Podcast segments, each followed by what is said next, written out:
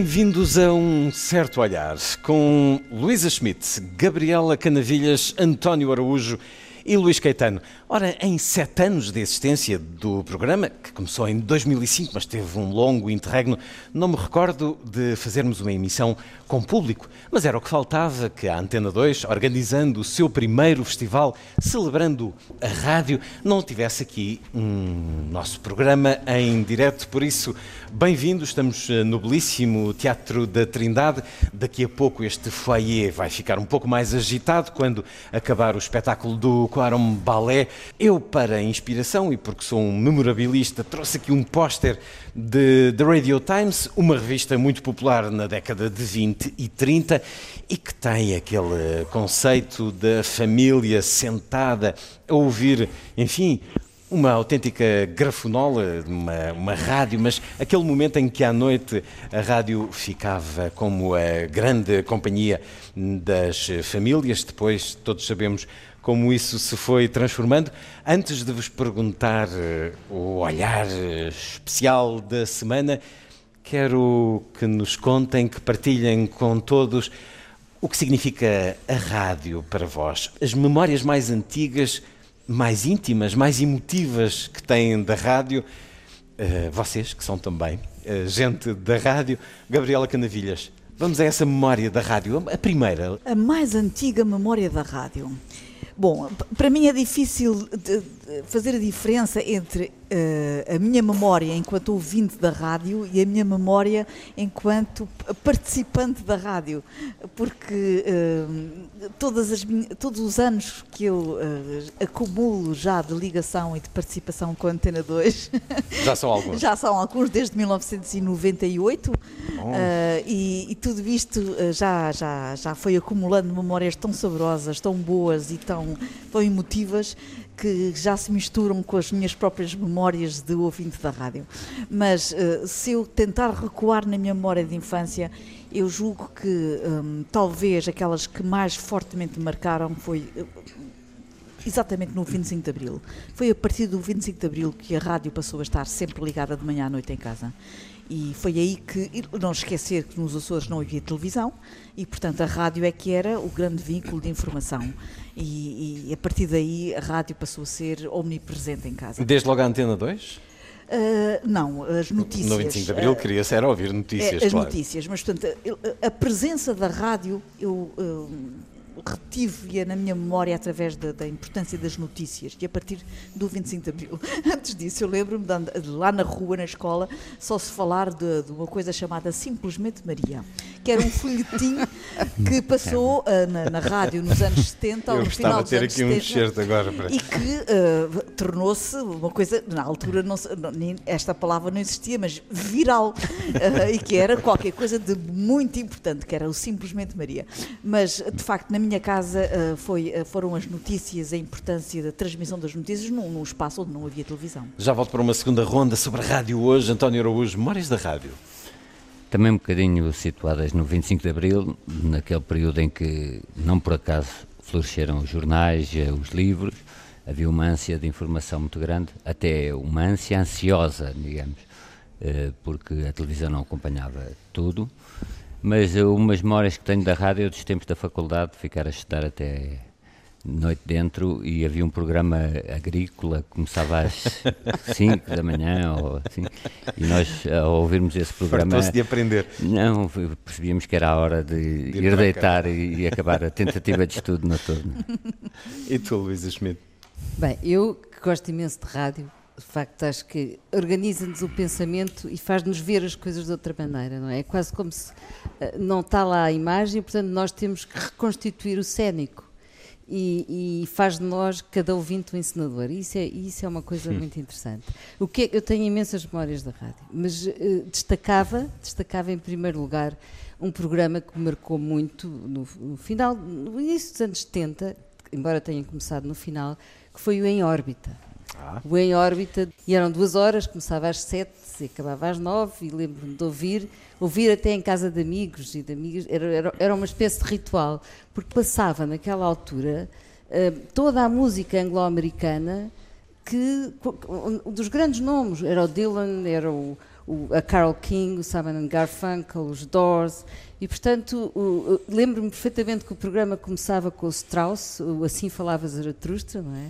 E depois um, percorria todas aquelas músicas e percebíamos uma coisa interessante, que as músicas que que, que, as músicas no fundo transmitiam, o que, as, o que as músicas transmitiam não tinha nada a ver com a educação que nós estávamos a ter aqui na Terrinha. E, portanto, digamos quase que foi um programa revolucionário para a época, porque trouxe uma cultura juvenil fora de fora, de fora de, de Portugal. E depois, há uma coisa que eu me lembro, porque o meu pai era um absoluto acérrimo ouvinte dos parodiantes de Lisboa. E, portanto, Patilhas e Ventoinha... À hora do almoço. Gozavam com os hábitos e eram, eram, eram, eram, eram torcistas e isso é... é Lembro-me de estar sempre a ouvir, todos os dias ouvíamos o, o Patilhas e Ventoinhas. Depois havia, quando estava doente, os discos pedidos, que eu adorava aquilo. Quando o telefone toca? Quando o telefone toca. Porque, Qual era a frase? Posso dizer o meu nome? porque nós antes ficávamos doentes, doentes imenso tempo. Pois eu lembro de ficar tipo era. um mês, um mês com, com streptococcus, sei lá como é que aquilo se chamava, porque não havia antibióticos, ah. não se dava, não se dava, havia, mas não se dava, então ficávamos imenso tempo. Eu, eu, eu, quando o telefone toca era um, era um programa de facto. De facto, mais tarde, o Lugar ao Sul. Eu acho que o Lugar ao Sul é um programa que eu não perdia.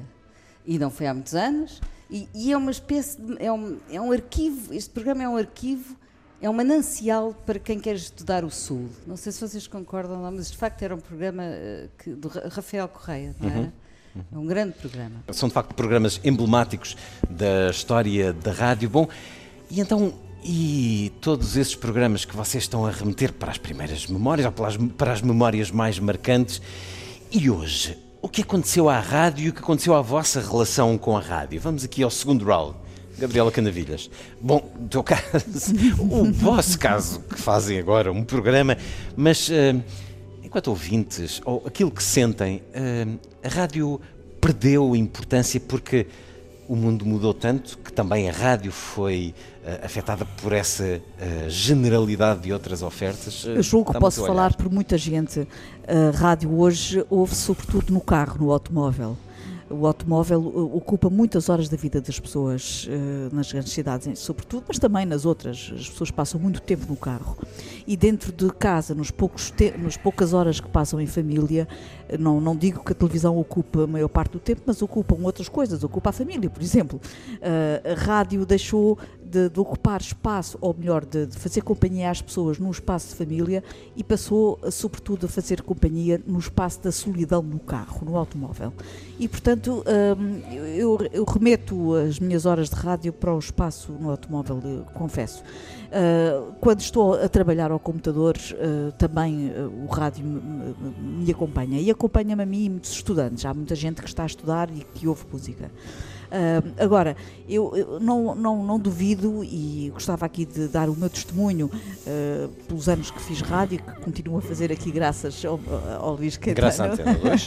e à Antena 2. Uh, não duvido do meu testemunho pessoal, que também já tive a ocasião de fazer e participar em muitas coisas na televisão. O, a, rádio tem um, exerce um fascínio enorme em quem a, a faz. Uh, por variedíssimas razões, e, mas também em quem a ouve, porque a ideia do fascínio da voz, em que tudo fica concentrado na voz e não há mais nenhum elemento que distraia o ouvinte para além daquele, daquele enfoque na voz, é algo de muito especial e isso um, faz com que a relação entre a voz e o ouvinte se torne muito, muito, muito forte. Eu lembro-me que aqui mesmo neste Teatro da Trindade, aqui mesmo, por coincidência, uh, quando eu fazia o programa da manhã diário, em direto, e filo durante muitos anos, de madrugada das 7 às 10 da manhã, uh, uma vez estava aqui sentada, não era uma pessoa conhecida, nem pouco mais ou menos, estava aqui sentada uh, e a falar, a assistir um espetáculo à noite, estava a falar com a pessoa que estava ao meu lado. E no outro lado estava uma pessoa desconhecida que me ouve falar. e diz-me assim: Você é a Gabriela Canavilhas, eu conheço pela voz. Isso eu é. achei isto É tão das coisas interessante. mais tocantes que pode acontecer é a alguém da interessante rádio. isso. Vamos eh, rodar esta, esta avaliação que faz António Araújo. A rádio hoje, o que é que. Qual é a importância que tem socialmente no, no diálogo consigo e naquilo que observa na, na sociedade à sua volta? Hoje vivemos um pouco no império da visualidade, o que é significa? Que tudo tem que ser visual e isso é muito, a internet contribuiu muitíssimo para isso, eh, quer as redes sociais em que se colocam imagens, os Instagrams, o, o YouTube, etc. E na linha do que disse a, a Gabriela, a rádio é um reduto da sonoridade pura, o da sonoridade em que não é contaminada por outros elementos, sejam eles visuais, sejam eles da, da própria leitura, que também é visual, mas, mas num, num registro diferente da fotografia, da imagem, do É vídeo. e o silêncio. Ou seja, tem que haver silêncio para só ouvir rádio. Tem que haver E um, é muito um diferente retiro. ouvir uma notícia ou ir acompanhando uma notícia no carro de manhã com a voz e, e quando chegamos ao local de trabalho ou outro local, compararmos essa notícia vista num jornal ou, ou de outra forma. Isto é, há realmente uma especificidade que não se percebe, talvez quase mística na rádio. Eh, agora, a minha preocupação, não queria dar uma nota de pessimismo, mas também não temos que ser sempre celebratórios, é, é com as novas gerações. Isto é, as gerações que não tiveram sequer a socialização feita no- nesta pureza e nesta beleza da sonoridade. A aprendizagem do límpida. silêncio. Exatamente. Luísa Schmidt. Bem, eu acho que a, a televisão, efetivamente, sobretudo a televisão inicialmente, galgou um pouco a rádio, mas não deixou, ela não deixou de existir nem de ter a Nomeadamente força, a rádio de informação. não é? força. Hoje, hoje encontramos. Hoje há canais de notícias que são quase rádios de informação, como era a TSF no seu início. Mas e não depois lhe a antena. retira o 1. lugar. Eu acho que não lhe retira o Claro. lugar, mesmo para os mais novos, e vejo isso em casa. Há uma ligação, há vários tipos de oferta e eles continuam a ouvir. Eh, há uma componente, eu acho que é a história da, da voz, há uma componente romântica, mas também cognitiva, eh, que, que- que, no fundo cria uma eficácia comunicativa na rádio. Há aquele célebre episódio do De Gaulle, quando fez um discurso, já quase um dos seus últimos discursos aos franceses, não quis ir para a televisão, já havia, porque era, já era os anos 60, não é? já havia televisão, e ele quis France Livre. Uh, lembra? Ele quis ser, ser, uh, ser, fazer o discurso, dirigir-se aos franceses na rádio, um pouco até para reconstituir aquela altura em que ele, durante a guerra, claro, guerra. na Ou resistência. seja, ser escutado com atenção. escutado com não que as pessoas estivessem a dizer, ah, o da Gaulle está mais velho. Sim, exatamente. Ou, ou- o que é que está a dar? Está a dar o, está, aquela Claro. coisa, Sim, sim, está a sim, dar o de gol, não é? Portanto, ele quis que se concentrassem com o ouvido liga- eh, perto da rádio. Portanto, eh, eh, continua a ter uma importância enorme. Evidentemente que no automóvel os estudos estão feitos e mostram eh, como as pessoas passam muito tempo no automóvel, fa- é, nele que ouvem muito, mas também eh, é a trabalhar, é a estudar, é a ler, e aí, sobretudo, evidentemente, não pode ser os noticiários, e a Antena 2 tem um papel muito importante a esse nível. E, e depois, eh, eh, acho que há uma coisa extremamente, para mim, extremamente negativa e que me afasta da rádio, que é a publicidade. Eh, Quando há interrupção de publicidade, eu não consigo, tenho que mudar imediatamente de, de canal. E, e é- e- e- e, portanto, esse é, um, esse é um problema. Por exemplo, não- eu, eu- eu gosto de ouvir a TSF. Aliás, a TSF, no início, há pouco não falei dela, mas a TSF, quando surgiu na altura, foi uma espécie de SIC da rádio. Portanto, veio renovar a forma de fazer jornalismo, de, mostrar- de chegar ao país real. Portanto, de, de, eh, de- revolucionou muito os noticiários, sobretudo, e essa, e essa forma de fazer jornalismo. E eu gostava muito de ouvir a TSF. Hoje em dia, não, ouço alguns programas, gosto do gosto de várias coisas, mas, eh, mas tento, não consigo, não consigo ouvir a publicidade. Acho que espatifa as emissões de uma forma absolutamente insuportável e, portanto, ainda por cima porque é uma publicidade parva, é uma publicidade eh, com um chorrilho de graçolas sem graça. Perguntamos sempre Não o é- que é que é- pensam aqueles são- criativos quando. Exatamente, não são reclames, à antiga. Bem, mas, mas portanto, uma coisa que eu gosto muito de ouvir sempre, que são, os humoristas, eu acho que me ficou dos, ficou dos, Dos parodiantes de parodiantes. Gosto imenso dos humoristas, do Bruno Nogueira, a Maria Ruefa, o Ricardo Araújo Pereira, o Governo de Sombra. Gosto mais de ver ouvir o Governo de Sombra do que o ver na televisão. Não, mas é isso é curiosa. que digas isso. E mesmo, é e mesmo a quadratura do círculo, é. acho muito mais interessante quando é E, no entanto, eles fazem muita coisa virada para a televisão. Mostram imagens. Eh, não, mas, mas é interessante que ela diga isso, porque, por exemplo, eu que acompanho a atividade política, no local onde ela acontece, no plenário, por exemplo, eu compreendo e sigo muito melhor o que está a passar quando ouço na rádio do que quando estou a assistir ao vivo porque tem o, tal, tem o tal enfoque da voz que há pouco falava, que é muito mais eficaz na rádio. Eu, há uns dias, em conversa com o Luís, referia um dado que li, num, não sei se num livro de divulgação, os cegos de nascença têm sonhos puramente auditivos, que é uma coisa que nos faz um pouco pensar. É impressionante. O é impressionante. O que é que será um, um sonho puramente auditivo? E, portas a abrir, ficamos por aqui. Mas realmente é algo que, que, é, que diz um pouco deste fascínio. Isso faz da som. rádio um universo. Um universo uh, múltiplo, como, como aliás eh, são, são os universos, bom, porque as rádios são muitas, são diferenciadas e, e, nem, nem pensamos só nas rádios em Portugal. Bom, agora com a rede digital, com Sim, a internet, BBC, podemos aceder a qualquer rádio eu, no mundo, no globo, e isso confesso que às vezes é um exercício desmesurado quando me ponho a, a fazê-lo. Escutar uma rádio de uma pequena localidade da Nova Zelândia, bom, a que é que isso uh, se nos uh, propõe? Sigamos então, depois desta reflexão sobre a nossa relação com a rádio, inspirados por este cartaz de outros tempos, destes Radio Times, os dias da rádio, como o Woody Allen também nos deu num filme que eh, este festival dá vontade de rever. Vamos agora ao vosso olhar da semana, Luísa Schmidt, para assinalar, claro, o desaparecimento de um homem bom, de um homem que Sim, faz falta. Um, um, faz muita falta, foi uma grande perda uh, o professor Mário Ruivo. Uh, o Mário Ruivo era um cientista, era um político, era um visionário, era um lutador, uh, punha muito entusiasmo, muita energia em tudo aquilo que, em que se empenhava e empenhava-se muito e empenhava-se em muitas coisas mas, mas, não podemos deixar de, de, de, referir, sobretudo, a sua ligação ao mar. Portanto, ele foi, eh, teve que sair. Eh, ele fez as campanhas, era, era interessantíssimo e tive a ocasião de o ouvir, por exemplo, a contar as campanhas das frotas do, do bacalhau à, à, Groenlândia nos anos 50, onde aquilo era duríssimo, portanto era uma, era uma fase extremamente complicada. E ele, como cientista, fez a sua tese sobre esses assuntos, como cientista acompanhou as frotas e, e tinha sempre imensas histórias para contar, foi funcionário da FAO, uh, foi, uh, da, da, Comissão Oceanográfica, foi presidiu a Comissão Oceanográfica da Unesco, uh, depois esteve na Sorbonne, viveu em França, porque foi perseguido pelo regime, e, e ele se deve, o país deve imenso nesta luta incessante por aquilo que hoje parece uma evidência, que é o setor do mar e o chamado cluster do mar, mas que na altura ele andou a pregar, não no deserto, mas nas águas, né? andou a pregar durante imenso tempo.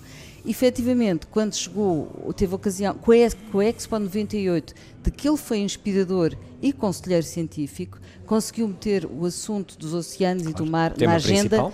em definitivo. Portanto, foi a partir daí uh, que realmente se desenvolveu toda, começou a desenvolver, portanto, porque é sempre lento, mas hoje é uma evidência. E depois ele era, eu contactava muito com ele porque ele era presidente, agora, era presidente do Conselho Nacional do Ambiente e Desenvolvimento Sustentável, de que, de que faço parte, e aí tinha uma imensa autoridade científica e uma notável arte de criar consensos, eh, que não é fácil, não é? Com, com forças e com pessoas tão diferentes e tão divergentes, muitas vezes, os pontos de vista, e ele conseguia. Uh, tinha uma arte de, de, de, de dialogar, de, debater e de conseguir chegar a, a, a consensos. Portanto, era uma pessoa com uma energia fantástica, uma pessoa apaixonada pelo mar, pelas questões ambientais, pela ciência, pela democracia, pela liberdade. Portanto, tinha, eh, aliás, viu-se, eu fui às suas, à cerimónia em, honra, em homenagem desta semana, a diversidade de pessoas, pessoas completamente diferentes, de meios completamente, de, de linhas políticas diferentes, de uh, profissões também muito diferentes, enfim, uh, é, um, é um exemplo de que nós te, todos temos que, nós todos temos que continuar a sua memória e a sua ação. Na memória da rádio há uma entrevista tua, Gabriela Canavilhas, na Antena 2, a Mário Ruivo. É verdade, o programa, o programa a quatro mãos, é verdade. Tivemos uma hora a conversar e a, e, e ouvir as escolhas musicais do, do professor Mário Ruivo a, part, a, a, partir do mar, e onde ele contava imensos episódios da vida dele, precisamente as campanhas do bacalhau. Eu sabia que, que ele era alentejano, não sabia que ele era alentejano. Sim, sim, nasceu em Campo Maior. Uh, e é um homem com origens humildes, mas um homem que fez um trajeto de vida absolutamente notável. E depois era um cavalheiro, e era um homem tão tão meigo, um homem muito meigo. Uh, eu tinha por ele uma amizade enorme e ele fazia o favor de, de, de gostar de mim, de, de, gostar de estar comigo. Estivemos juntos muitíssimas vezes e, enfim, desapareceu, como disseste bem, um homem bom uh, e que fez muito pelo nosso país. Muito, muito pelo nosso país. Deu-nos uma respeitabilidade, uma respeitabilidade no plano da nossa intervenção no mar uh, que, que não tem preço. Não tem preço e, portanto, um, espero que todos nós soubamos, uh, uh, uh, possamos honrar o legado dele. Isso é o, que, o melhor que podemos fazer. António Araújo, seu olhar da semana. O que me fez franzir o sobrolho esta semana, talvez os dois, dos dois olhos, foi realmente a questão do muro anunciada e quase concretizada por Trump. Uh, isto é, há duas semanas, creio eu, que falávamos que uma parte substancial do programa de Trump não seria para cumprir, mas ele está com alguma pressa. Foi uma semana em cheio. Sim, eu já vou abstrair-se que é daquelas declarações em que ele diz que a tortura pode ser útil contra o jihadismo, Vamos etc. abstrair por, por agora, por, por enquanto. Agora. É difícil num programa com estas características não ter um espaço fixo dedicado a Donald Trump. A questão da construção do muro, por exemplo, há pouco tempo teve em Belfast, em Belfast ainda existe um muro, portanto nós não julguemos que os muros são impróprios. Há Muitas vezes há muitos muros e muitos tipos de muros. Em Belfast existe um, um muro que é fechado está aberto durante o dia entre a zona protestante e a zona católica, em Shankill Road, e, e às 9, 10 da noite fecham para evitar realmente os troubles já acabaram, mas de certa forma ainda persistem se não, não forem controlados. E o que é grave aqui, para além de episódios como a demissão do chefe da polícia fronteiriça, como sabe, eh, que foi no fundo convidado a admitir-se, é, é a reação do, do presidente do, do México, cancelando, a eh, visita, cancelando a visita e o encontro com Trump. Por outro lado, aquela ideia absolutamente absurda de que vai ser o México a pagar através de taxas sobre as importações, vão ser os consumidores norte-americanos a pagar, e este regresso do Trump para além da questão dos direitos humanos, e há quem diga já que eh, vão começar a fazer um túnel entre o México, a escavar um túnel entre Outro. o México, eh, um túnel, um túnel para evitar. Agora, eh, para além dessa questão e da América se estar a, a perder com esta visão da América como melting pot e do empobrecimento cultural que isto pode trazer, ah, e do apelo, se quisermos, a alguns preconceitos mais básicos, como também ouvi, ouvi dizer, mas confesso que não, não li muito, que a página em hispânico eh, no, no website da, da, Sim, desapareceu. desapareceu.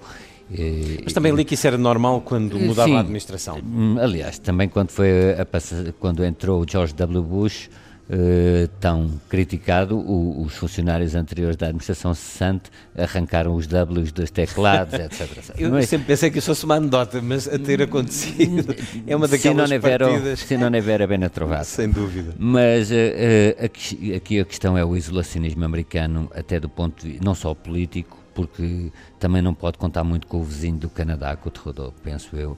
Isto é, a América fica isolada não apenas no contexto global, mas também no próprio continente onde, onde se insere.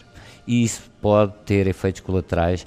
Para já, o Trump pode ser o grande paladino da antiglobalização, servindo uma agenda que era uh, das ironias da história. E, por outro lado, uh, este, isolacionismo, este isolacionismo pode ser aquilo que a China mais ambicionava para liderar com o seu dumping ambiental, social, e tudo o, o, uma parte significativa do comércio mundial. Não esqueçamos que as duas vezes em que a América se isolou, depois teve que vir a correr à, até à Europa para tentar salvar a democracia no mundo. Uma presidência que é ela própria um reality show diário, com presença marcante nos espaços informativos e também neste programa, inevitavelmente, vamos acompanhando este rápido compasso que Donald Trump está a imprimir à sua presidência, de uma forma assustadora. O teu destaque, o teu olhar sublinhado nesta semana, Gabriela Canavilhas? Não é sobre Donald Trump, mas é quase. Anda lá, uh, é, anda lá perto. Nós vivemos, de facto, tempos muito estranhos. Uh, parece que uh, os direitos humanos, tal como nós os conhecemos, estão a sofrer um ataque de, e que vem de, de, de, todo o lado. Neste caso, esta semana, da Rússia, do Senado da Rússia, ou do Parlamento Russo, vem uma lei que foi aprovada por todos os deputados, exceto um, que votou contra, uh, foi aprovado e apresentado por uma deputada mulher uma lei que uh, descriminaliza a violência doméstica. Descriminaliza desde que uh, não deixe marcas profundas e desde, desde que não ocorra a mais do que uma vez por ano. Palavra isso. Uh, e, isso que, e que. Só uma latada assim. É, é, é, é perfeitamente aceitável, portanto, a partir de agora, na lei russa, provocar hematomas, ranhões, uh, enfim, uh, tareias. A expressão tareia foi utilizada com uma certa dimensão e, aliás, foi defendido pelo chefe da Igreja eh, Ortodoxa Russa como sendo compatível com aquilo que são os valores familiares e a tradição dos valores familiares russos. Ora, esta lei foi apresentada por uma mulher deputada. Foi defendida por Putin como sendo uh, uma forma da Igreja não se introduzir nos valores familiares uh, russos, como sendo uma forma de separar o Estado da família. E uh, obteve a maioria do voto dos deputados, 300 e muitos, com exceção de um deputado. E a partir de agora, um país onde 36 mil mulheres foram assassinadas neste ano, é possível hum, dar continuidade, ou melhor, retroceder grandemente naquilo que foram uma conquista, que tem sido conquistas importantes nos direitos do, do homem, uh, as várias leis que ao longo, enfim, das últimas décadas têm, têm sido implementadas em diversos países e que têm travado os as mulheres, Eu acho que as mulheres de todo o mundo deviam se E que têm travado revoltar. Em, em todo o lado. Várias avanço, razões para isso a nível institucional. No seio familiar. É claro que não é só contra as mulheres, é contra os, as crianças. Portanto, isto também. Também permite, contra os homens. E contra os homens. Mas repara, também contra as crianças, os filhos. É possível hoje, na Rússia, castigar de forma violenta as crianças, tareias com hematomas e com necessidade de levar ao hospital as crianças, sem ser considerado crime, a partir da lei que foi hoje aprovada uh, na é Rússia. Portanto, fica aqui o meu reparo e o meu desgosto por ver como hoje o mundo está num lugar perigoso. E poderíamos falar dessa extraordinária marcha das mulheres que aconteceu não só nos Estados Unidos, mas um pouco por todo o mundo, relacionando esse teu destaque da semana com o de António Araújo. Milhões de pessoas em todo o mundo e discursos absolutamente inesquecíveis, como da atriz Ashley Judd, que recomendo vivamente seja visto na internet.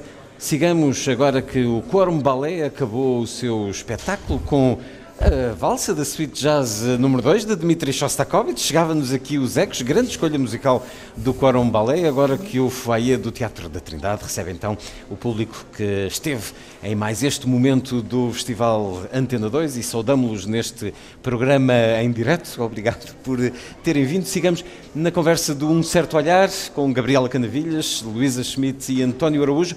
Neste tema, não trabalhar em casa, estar por princípio legal indisponível para ler mails de trabalho ou atender telefonemas de trabalho, eis um direito conquistado juridicamente pelos franceses. Mas uh, a pergunta que vos coloco, para além desta questão do trabalho invadir a vida privada e precisarmos da lei para nos proteger desse excesso, pergunto-vos sobre o que é isto estar, de um lado, a proteção da vida pessoal, do outro, a dedicação ao trabalho quem aproveitar rigorosamente esta proteção jurídica não está a transmitir uma mensagem de menor empenho no seu projeto laboral, no projeto laboral que integra, em comparação com outros que, fora do local e do horário de trabalho, acedam a estar disponíveis para questões com ele relacionadas. António Araújo, qual é a sua opinião sobre a necessidade de se legislar eh, sobre a não disponibilidade laboral fora das horas? O nome é Direito a Desligar. Não vamos fazer isso no programa. Não. É preciso percebermos o que é que estamos a falar quando falamos de Direito a Desligar. esta medida foi introduzida por François Hollande, mas é preciso perceber que ela surge no âmbito de um pacote legislativo que prevê o, a possibilidade de aumento das horas, do horário semanal de trabalho para além das 35 horas. Portanto, isto é uma moeda de troca para um aumento, de, um, de uma possibilidade de aumento do horário laboral. Não é uma concessão àquilo que podíamos chamar do Paul Lafargue, um livro que até foi republicado agora, Direito à Preguiça. Sim. O problema que se passa com isto é um problema a dois tempos, na minha opinião. É um problema mais antigo que Hannah Arendt já tinha detectado, que é o Homo laborans, isto é, até que ponto é que nós todos não interiorizamos a trepidação do trabalho e, e não somos todos homos laborans, por isso temos dificuldade quando vamos de férias os primeiros dias em desligar. Isso é necessariamente por, um problema? Por isso, é, e por isso, quando muitas vezes as pessoas querem o direito a desligar, mas querem ir para hotéis desde que tenham Wi-Fi. e depois há um problema recente que assim é muito grave, que tem a ver com uma ideia de disponibilidade permanente que a internet, sobretudo a internet, vem potenciar e que no fundo pode implicar a destruição da ideia do horário laboral das 8 da manhã às 6 da tarde, o que for, e esta ideia de disponibilidade permanente. O que eu me interrogo é se, do ponto de vista prático, alguém tem sido despedido por não, atender, por o, não telefone. atender o telefone. É difícil ou sabermos isso. se, em termos de, de, de, promoções, alguém tem sido formalmente não promovido ou tem sido penalizado por não ter essa, eh, não, não, não, não estar tão disponível. O, o que eu quero dizer com isto é que tenho algum receio da fraca execuibilidade prática de uma medida como esta. Porquê? Porque não conheço muitas uh, possibilidades de uma pessoa ser despedida hoje em dia por não responder a mails. O que Mas há... pode ser mal avaliada, por isso, Exatamente. avaliada de forma menor em relação Mas como isso está muito na discricionariedade do empregador, é muito difícil dizer que eu avaliei mal aquele trabalhador porque ele, porque ele não, não atendeu, durante, não o atendeu durante o fim de semana. Se isso estiver formalizado numa avaliação, aí, com o direito que já temos, o trabalhador já pode impugnar isso, porque isso, por isso é que existe horário de trabalho.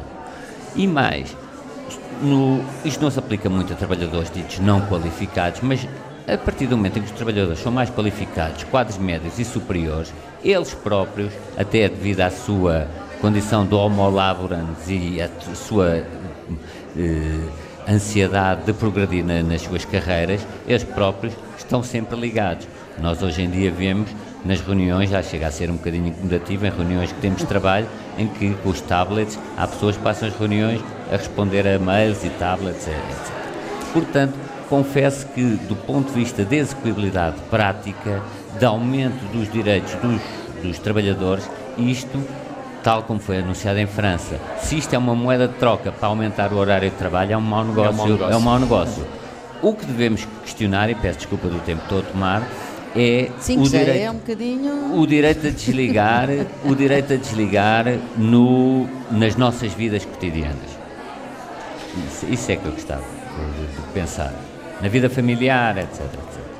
Quer desenvolver? Não, não, não, não, não, não quero. Não Agora com o remoque da Luísa. Direito a desligar a vida familiar na vida Não, não, não. O direito a desligar a permanência de, de do trabalho exemplo, na vida familiar. Vai, vai, a um, resta vai a um restaurante e vê uma família todos eles interiorizam a sua condição já não de homo videns nem de homo labrans, mas homo digitalis. Conectados. E estão todos, pai e filhos, cada um a, a, a, no seu Facebook. Bem, de facto, eu, pegando na questão, eu acho que há imensas atividades um, onde não faz sentido nenhum uh, enviar mails ao fim de semana, sobretudo com as atividades efetivamente não qualificadas. Um trabalhador, um apanhador de tomate não tem nada que receber nenhuma, nenhum telefonema ao fim de semana e, portanto, é um, eu acho que pode ser uma manobra de subordinação esta coisa de ter mas as pessoas receber o telefonema pode, ao fim de semana. Sim, mas não pode, não faz sentido. O que estou a dizer é que isso não faz sentido e isso é uma manobra de subordinação e, portanto, é um bom sinal, sinal colocar uh, uh, legalmente obstáculos a este tipo de subordinação. Uh, mas agora, nós, lá está, isto depende muito dos setores, é? dos setores e dos contextos, e, há momentos em que a atividade de uma empresa pode fazer sentido, fazer sentido as pessoas serem contactadas ao fim de semana. Uma empresa pode, por exemplo, ter o projeto que tem que ser entregue, pode ter uma encomenda, pode haver um incidente, quer dizer, não, não, não, tem que haver aqui um bocadinho de inteligência e flexibilidade neste tipo de regras. E as empresas, evidentemente, devem ter ética e parcimónia na utilização dos telefones e dos Googles e dos, dos, e dos, dos mails, não é? Decência e flexibilidade. Agora, há profissões onde não faz sentido nenhum. Por exemplo, a medicina, por exemplo, um médico tem que estar sempre disponível. Mas na universidade, nós na universidade, eu não conheço ninguém que não esteja, não trabalhe em contínuo. Mas isso é da própria natureza da profissão. E sentes que as pessoas. A, a presença do trabalho é permanente. Têm prazer nisso ou acabam por sentir isso como um fardo? Não, porque a cabeça não pode ser interrompida quando tu tens determinada atividade e, portanto, faz parte da vida das pessoas. Às vezes há aspectos mais formais. A continuidade, o que não quer dizer que as pessoas não descansem, não, não passeiem, não se estranhem, não quer dizer, não quer dizer que não haja esse, esse, todo esse lado. Mas hum, as pessoas podem não receber mais durante o fim de semana, mas isso não quer dizer nada porque a pessoa está mentalmente a trabalhar no assunto. Isso são as atividades intelectuais por excelência claro. e, a universidade tem, as, as pessoas que trabalham na investigação e na universidade têm essa, a natureza do trabalho é essa. Portanto, aí é diferente. É? Eu acho que é, temos que ter eh, realmente olhar para as, para as diferentes atividades. Mas em França forma... aplica-se às empresas com mais de 50 trabalhadores. Sim, pronto. E, Portanto, e não empresas... é o patrão que é proibido aí... de enviar. A pessoa é que não as a medida é talvez fosse mais a, medida talvez fosse mais eficaz proibisse o patrão de enviar. É, mas vai ter esse efeito dissuasor. Eu acho que a grande vantagem. Achas que é a principal eu vantagem? Acho que a grande vantagem desta medida, ou pelo menos de se falar desta, desta, é apelar ao bom assunto, senso. É que vem chamar a atenção para algum exagero que tem havido, porque existe esse exagero, não tanto ao fim de semana, mas sobretudo fora das horas de trabalho. Se o, o, o emprego ou o trabalho ou função termina às 6 ou às 7 da tarde, é muito uh, usual uh, mandar-se um e-mail à noite ao funcionário e dizer, olha, vê lá este relatório, se tiveres tempo hoje à noite, lê o relatório, amanhã diz-me qualquer coisa, ou dá a tua opinião, ou faz... Exerce esta ou aquela função sobre este ou aquele documento para amanhã à noite, isto fora daquelas horas que são as horas de trabalho. É mais nesse sentido que se passa demasiadas vezes a linha relativamente às obrigações do, fun do, do, do, funcionário. E eu percebo o que a Luísa diz e bem, com certeza, há uma série de, de trabalhos e de, missões na vida que não são empregos, são missões na vida. E não se pode nunca desligar, porque tem a ver com a missão da vida. Mas a esmagadora maioria dos empregos são relações uh, laborais entre uma entidade empregadora e um funcionário.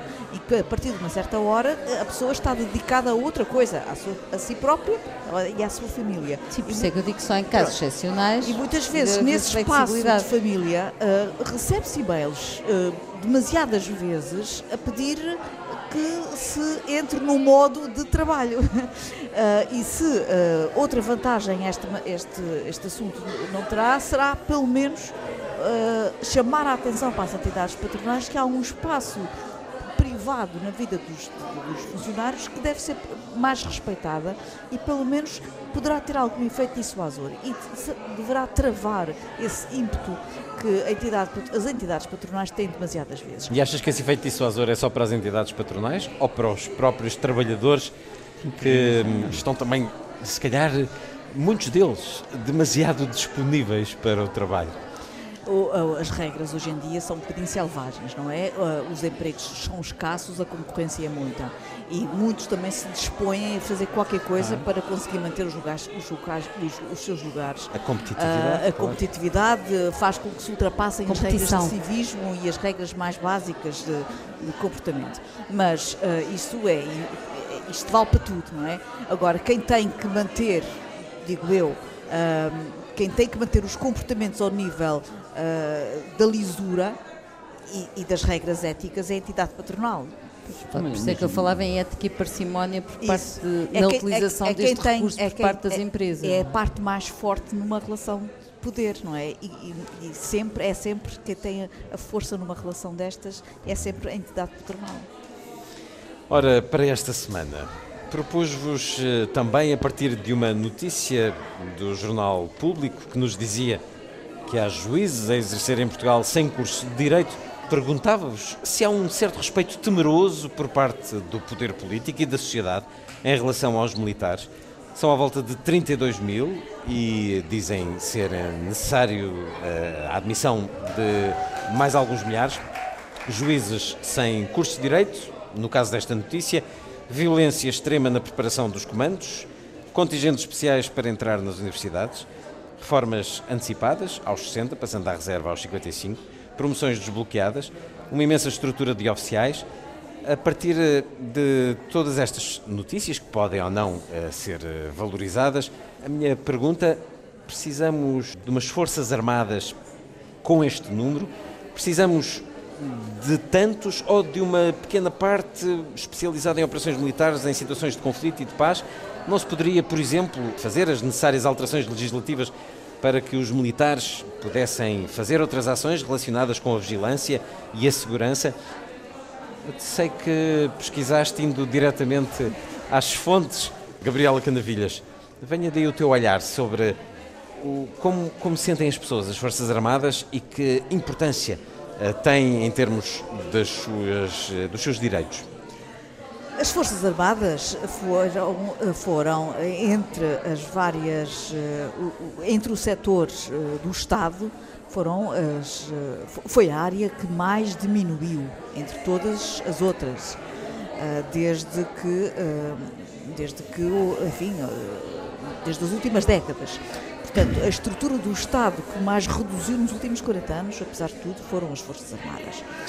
O que tem a ver com a própria história portuguesa, depois de uma guerra colonial claro, para claro. a qual foram mobilizadas e Com certeza, e essa, essa foi, é a razão principal. Mas, mas, para além disso, houve um emagrecimento das Forças Armadas já uh, muito depois da, da, fase em que uh, a imposição colonial já, se tinha, já, já tinha desaparecido.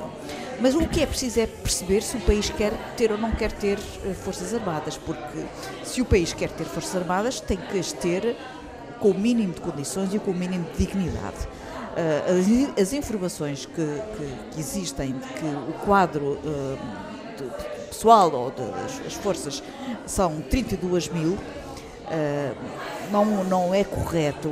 Neste momento existem muito menos, porque os, os, os lugares disponíveis são para 32 mil, mas são muito menos. Muito? São é, muito menos. As porque... fontes que eu consultei, de diferentes notícias publicadas a partir de informações do Estado-Maior, era este número. Pronto, o quadro operacional são 32 mil, mas não estão ocupados. Não estão ocupados esses 32 mil lugares. Uh, no Exército, por exemplo, o total são só 25 mil. Portanto, basicamente Bom, os lugares. 25 mil para 32 mil não ficam a faltar muitos. Não, não estão ocupados porque... Uh, 25 mil do Exército, depois falta a Marinha e a Força Aérea. Sim, mas uh, o problema é que há muitas dificuldades de recrutamento, as vagas não são ocupadas. Não, podem ser muito menos. 25 uh, mil, tu tens esse número de 25 mil no Exército, 32 mil no total, não parece que possa andar muito longe. Mas repara, por exemplo, nos quadros dos oficiais generais são, apenas 78. Generais. Mas, mas não vamos ficar aqui a discutir números. Não, não vamos. Mas, mas uh, uh, o que é preciso é perceber se queremos ou se não queremos. Agora, o que é verdade é que as, as Forças Armadas podiam e deviam desenvolver muito mais uh, serviços no quadro da segurança interna, hum. como dizias e bem mas a verdade é que a lei do país não o permite, foi a lei, foi, foi, foram, foram as regras uh, que ditaram essa separação de funções. E eu sei que as, as, Forças Armadas estão mais que disponíveis para participar em missões de, de, de, de salvamento, uh, missões de, de, inclusivamente nos fogos. Nós sabemos bem o que foram os fogos uhum. este ano e elas estão disponíveis até com os helicópteros e com os, os, os aviões. E já foram chamadas algumas Sim, vezes. Sim, mas deixaram, uh, deixaram de pauperar de tal maneira até mesmo o equipamento uh, e neste momento é, nem sequer a lei permite que elas possam intervir nesse domínio. Quanto aos juízes, tu falaste há pouco, e à questão dos tribunais militares, a questão é que já não existem tribunais militares. Certo, Portanto, é se não existem tribunais militares, é necessário que haja, uh, quando existem casos em que há violações do regulamento de disciplina militar, é necessário que haja militares a, uh, incluir uh, os, os, os os coletivos de juízes para poderem dar um contributo da visão da, da, coisa militar uh, e, portanto, para terem, para dar um input aos juízes que não estão, uh, enfim, com conhecimento sobre matéria de âmbito militar, para poderem depois uh, ter um julgamento como digno. Mas por que não ter esses juízes com a devida formação? Porque eles não precisam de tomar decisões do foro jurídico. O contributo que eles dão não exigiria esse conhecimento também? Poderiam dar, e a verdade é que uh, dos 36 generais que até hoje prestaram serviço nos tribunais, dois uh, uh, tinham curso de direito. Mas o contributo mais importante que eles podem trazer é um contributo que tem a ver com o bom senso, o conhecimento de, de, de todos os detalhes e a, e, a, e a prática militar e, sobretudo, aquilo que os juízes, que sobretudo aqueles que não fizeram carreira militar, não, não conhecem.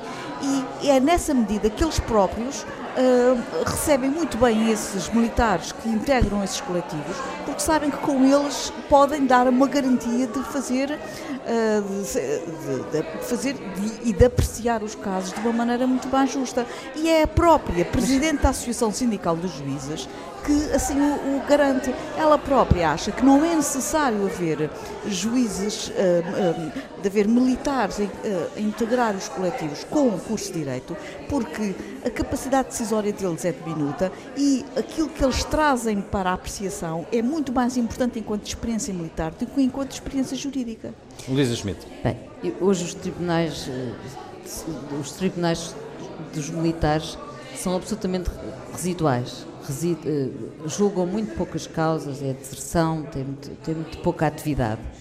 Um, agora, o facto de ser formado direito ou não, em direito ou não, podia-se aplicar até a, outras, a outros assuntos. Por exemplo, nos tribunais de família, já há muito quem defenda que não são precisos uh, juízes formados em direito, não quer dizer que não tenham que ter formação jurídica, mas não é preciso uh, juízes que tenham formação de direito para uh, atuarem e agirem e decidirem no Tribunal de Família, precisa de outras especialidades muito mais importantes.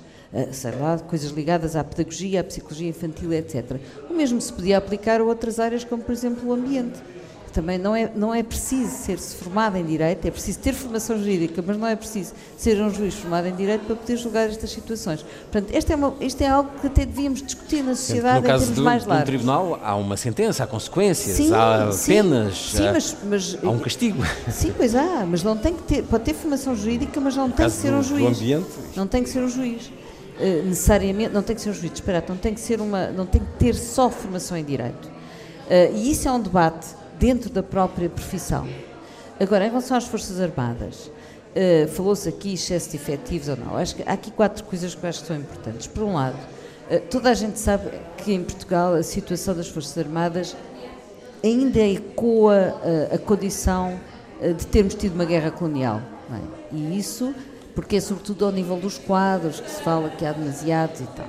Ora, são, Portugal ainda está a absorver o efeito estatístico da guerra colonial e ter tido essa guerra durante 13 anos e são ONUs que pesam sobre o país. Eu por acaso acho que não. Desculpa, tem muita gente ainda ligada a muita Uma guerra abre muitas feridas, permanecem durante muito tempo e acho que há que, há que assumir isso e respeitar quem para, lá, quem para lá foi. E ainda há muita gente viva que esteve, nessas, esteve nessas, nestas frentes de combate, não podemos esquecer isso. Mas, mas já, estão, há, mas já estão fora, mas já estão, não estão fora. Já estão fora do ativo. Não, não estão fora do ativo, alguns deles não estão. Alguns deles não estão. Outras coisa, outra coisa é os não compromissos, estão. a participação e a cooperação internacional. Não estão. Quer dizer, há... Desde o fim da Guerra Colonial? Sim. Tu, se tivesses 20 anos quando fosses por lá, não estás, não é? Portanto, não, não, não... Pelo menos há reserva, certamente. Pelo menos há, há aqui isto é um pouco para nós pensarmos quando, quando um país entra em guerra, há um desdobramento de consequências que se prolongam durante muito tempo. Depois, a outra coisa é que Portugal tem compromissos para, para participar e cooperar uh, ao nível internacional, na NATO e nas Nações Unidas. E, portanto, são compromissos a cumprir uh, e obrigações. Com forças com, diminutas com forças e preparadas, preparadas, em especialidades diferenciadas. Isso, isso é um compromisso. Depois, a outra coisa é que Portugal é um país muito pequeno mas tem uma, uma zona económica exclusiva gigantesca, não é? 18 vezes maior que o próprio país e se tiver a plataforma continental, então ainda e tu achas que as será. nossas Forças Armadas E temos- eh, estão E temos uma, um, Preparadas para um essa zona, arquipélago então? no meio, do, no meio do Atlântico, pois deveriam estar. Portanto, temos que investir, temos que olhar muito mais para esta situação. E essa era a questão que eu vos colocava, a de direcionar e a procurar outra, é a outra aplicação Marinha- para Mas 30 mil militares que... Estamos ainda a falar da questão geoestratégica, que é uma, é uma questão muito importante para Portugal ter forças de segurança, porque é um país muito exposto. E é um país com mais líquido que sólido, é um país com uma, com uma grande área, com um arquipélago no meio do Atlântico. E depois, eh, também temos que pensar que com- neste momento, com eh, o sujeito que os americanos lá puseram, não é? já veio dizer que a NATO eh, que não ia dar, deixou de ser, deixou de ser fiável, portanto foi dizer que a NATO estava obsoleta e que não ia gastar tanto dinheiro, portanto a Europa provavelmente vai passar a ter que tratar mais da sua defesa e nós também vamos ter que entrar nisso, mas isso é futurologia, não é futurologia porque isso já está a pensar na Europa, a Europa já está, neste momento já está a pensar em como é que vai reorganizar e reforçar a sua defesa. E depois, eh, e depois acho que há aqui uma coisa importante, porque também se falava aí da polícia, portanto, as, as reformas, é? as reformas antecipadas e tudo isso, ah, acho que os operacionais eh, têm um desgaste, de facto, mais elevado e, e também permite um renovo da própria profissão. Agora falando nas polícias. Nas polícias, nas sendo que polícias, os militares não têm esse polícias. cotidiano Não, não, que a aliás polícia as tem. polícias até são... E achas ou não que os militares deviam ter abertura Acho legislativa para outras funções, nomeadamente no caso do ambiente, falou-se aqui do- nós- da vigilância. Todos nós gostaríamos de ver as Forças Armadas mais presentes noutras missões eh, de segurança, de prevenção, de grande importância. Já se falou aqui dos incêndios, na vigilância, no combate e na prevenção também. Estavam a Eh, recordar, por a exemplo, segurança ambiental. A fuga exemplo. que tem acontecido no aeroporto, de, não, isso- não poderiam ser os militares a, a controlar melhor, por exemplo? Todas, todas as atividades de vigilância e segurança deviam ter É mais porque a legislação Mas decidiu que os militares agem apenas no plano externo e outras forças de segurança, como a GNR e a Mas polícia, isso- mas agem no plano interno. Mas essa separação acaba por tornar as, as forças militares um bocadinho hum, eh, excedentárias, digamos assim, no plano interno. para É aquilo que questão que fazer. É uma questão de legislação. Portanto, eu acho que a segurança ambiental é absolutamente crítica e que vai ter que, ser, vai ter que ser preciso que as Forças Armadas se apliquem mais a ela. Basta nós. A proteção civil não vai chegar para todos os fenómenos extremos que vão acontecer. Eh, por exemplo, dou-vos um exemplo: o Exército Brasileiro. E nós temos alunos do, em alterações climáticas do, do Exército Brasileiro, que são, eh, são militares do Exército e que vêm tirar o curso, vêm tirar aqui o doutoramento, porque o Exército tem estas funções todas ligadas à vigilância e ao combate e ao apoio e a tudo o que tem a ver com as catástrofes naturais e as catástrofes ambientais. Eh, E, portanto, aqui os militares podiam apoiar muito mais também, por exemplo, as forças militarizadas como a GNR. A GNR tem uma, tem uma atividade muito interessante, por exemplo, no ambiente. Tem o CEPNA, que é o Serviço de, de de Proteção da Natureza e do Ambiente, em que eh, tem não é só a GNR das estradas, não é? A GNR do, do trânsito. Aqui tem uma atividade, são crescentes, portanto, tem cada vez mais candidatos e cada vez mais gente, e é uma atividade interessantíssima. E ainda recentemente, está neste momento a acontecer outra atividade interessante da GNR, eh, vejam lá só isto. A EDP descobriu que eh, os- as pessoas que vivem isoladas e sozinhas estavam a ser enganadas por um conjunto de, de bandidos, não é? Borlões. Que- de borlões, que chegavam lá e diziam: o senhor não tem que se deslocar para pagar a conta. Não, Nós eles- eles- recebemos, a GNR tem nós uma recebemos. proximidade. Vai E a. GNR agora está a entregar 50 mil cartões onde tem, onde põe o calendário, põe o, seu, o número de telefone do serviço mais próximo e explica às pessoas Que que, em não caso há... desse tipo de visitas. Mas, mas antes há- de passares aqui Ah, ao António, sim, o António É, natureza. mas eu está só a ficar queria, impaciente. eu só queria corrigir, só queria corrigir aqui o número que há pouco enganei-me. Dos- dos Do- militares. dos militares. São 25 mil no total dos três ramos das Forças Armadas. Portanto, são 25 mil só. No- o nosso país só tem 25 mil militares. Encontrei referência a no 32 ativo. mil e muitos outros, mas Ah, eh, não, os 25 ficará. mil é porque os, os- os outros são lugares não ocupados. António Araújo, seu olhar sobre isto. Muito rapidamente, eh, falámos a semana passada do jornalismo. Eu penso que esta notícia do há juízes sem Portugal sem curso de direito, fazer disto um, um caso, isto é, é mau jornalismo. Isto é um, um- um desconhecimento, ou pelo menos, não sei se é por ignorância, se é por má fé, da evolução que foi. A própria notícia diz que os tribunais militares já, já não existem. Não, mas a, a, foi a extinção da Justiça Castrense Especial que eh, obrigou, de certa forma, à colocação em, de juízes ditos militares nas outras jurisdições. Eh, por outro lado, é claro que estes juízes poderiam estar, estes juízes não, estes, estes especialistas em conceitos, eh, conceitos eh, especificamente de militar, Era... poderiam estar como peritos e não como juízes. Mas é esse o título que tem? Podiam estar, não, mas podiam o estar estatuto. como peritos e não como juízes. Agora, extrapolar, não perceber, para já o contexto histórico em que isto surgiu, que teve a ver com a extinção da Justiça Castrense Especial e, portanto, a necessidade de passagem para a jurisdição dita comum de, de, de tudo aquilo que dizia respeito à, justiça e disciplina militar, é, é alguma ignorância. E, por outro lado, eh, isto não tem criado problemas do ponto de vista eh, da sua aplicação e, mais ainda, isto não deve servir de pretexto, nem aquele avulso de notícias que citou, para um debate sobre a reforma das Forças Armadas, que aliás acho que nenhum, deste, nenhum membro desta mesa, é, julgo eu, sem, sem ofender, está em condições de estar aqui a discutir a reforma das Forças Armadas, uma questão complexa sobre a qual existem uma série de estudos. Nós não sabemos se são muito 32 mil, se são muitos 25 mil. O que a Luísa há pouco elencou é um conjunto de missões que as Forças Armadas podem vir a ser chamadas a desempenhar e, e podem e, e, algumas já estão. Uh, Mas desse âmbito de missões, busca, não acha que basta a pensar na busca de salvamento, basta ver o envio de contingentes militares para o estrangeiro, etc. Agora, se, a, se, as nossas Forças Armadas estão sobredimensionadas ou subdimensionadas, é algo que eu, pelo menos, não tenho capacidade de, de dizer.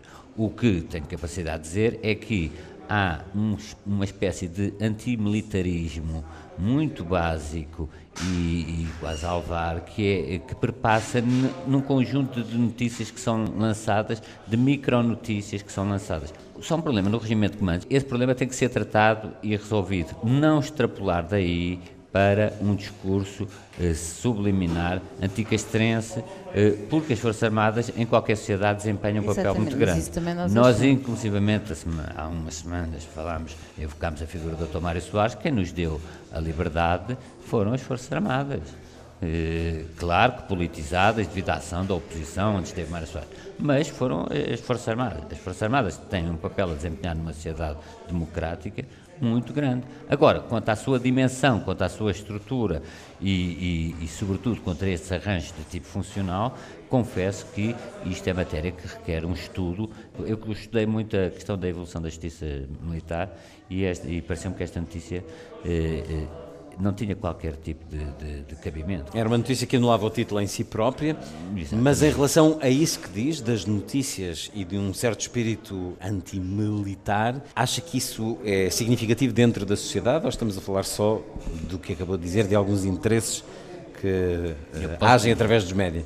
Eu posso cometer aqui uma heresia, mas é a minha heresia. Eu acho que uma das piores coisas que se fez, ou que se devia pensar em Portugal, foi a, eh, a questão não da abolição do serviço militar obrigatório, mas a não eh, substituição por um serviço cívico eh, como houve, aliás, no tempo do Ministro Gabriel, como, aliás, tem vindo a ser discutido em França e muito. Mas, António, como há na Suíça. A Suíça há serviço militar obrigatório e, no fundo, acaba por ser um serviço cívico. Serviço à República. Um serviço à República de... e tem simultaneamente uma componente cívica, educativa. Formação interclassista. Operacional. Formação interclassista, sim, de coesão Sim, e, inclusivamente de operacional, de organização e de comando, de modo a que as pessoas tenham instrumentos e ferramentas básicas para saber reagir até a algo que aconteça. E é muito interessante o sistema de, uh, militar e serviço obrigatório misto na Suíça. Era algo a repensar. Chegamos ao fim do nosso tempo, vamos a sugestões. Gabriela Canavilhas.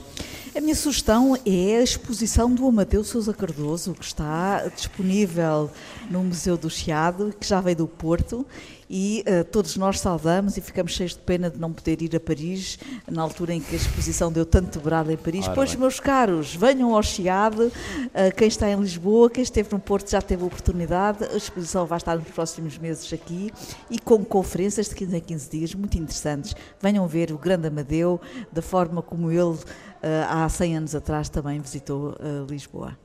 António Araújo. Eu proponho também uma exposição em Lisboa, a Lisboa que teria sido, que está no Museu da Cidade, no Palácio de, de, no Museu de Lisboa, no Palácio Pimenta, e, e, que tem uma série de planos, de cartas, cerca de 200, planos que não chegaram a ser con concretizados no ponto de vista urbanístico e arquitetónico, e vem desde o século XVI até ao século XX. Eu, a minha sugestão vão esta semana, dia, dia terça-feira, portanto dia 31 de janeiro, às 17h30, uh, eh, vai ser exibido o filme Before the Flood, uh, uh, do, do, do Leonardo DiCaprio, e que ele realizou e produziu, e a seguir de um debate com a Catarina Albuquerque, que é uma especialista das Nações Unidas nas questões internacionais, Susana Fonseca, que é socióloga, e o Carlos da Câmara, que é climatologista. Onde e é isto é? vai ser no Museu Nacional de História Natural e da Ciência, na Rua da Escola Politécnica. Estão todos convidados para as 17h30 do dia 31 de janeiro. Um certo olhar hoje fez a partir do foyer do Teatro da Trindade em Lisboa, no eh, terceiro dia do Festival eh, Antena 2. Tínhamos que cá estar, tínhamos também que nos juntar a esta celebração da rádio. Um certo olhar com Luísa Schmidt, Gabriela Canavilhas, António Araújo e Luís Caetano, e os desejos de uma excelente semana.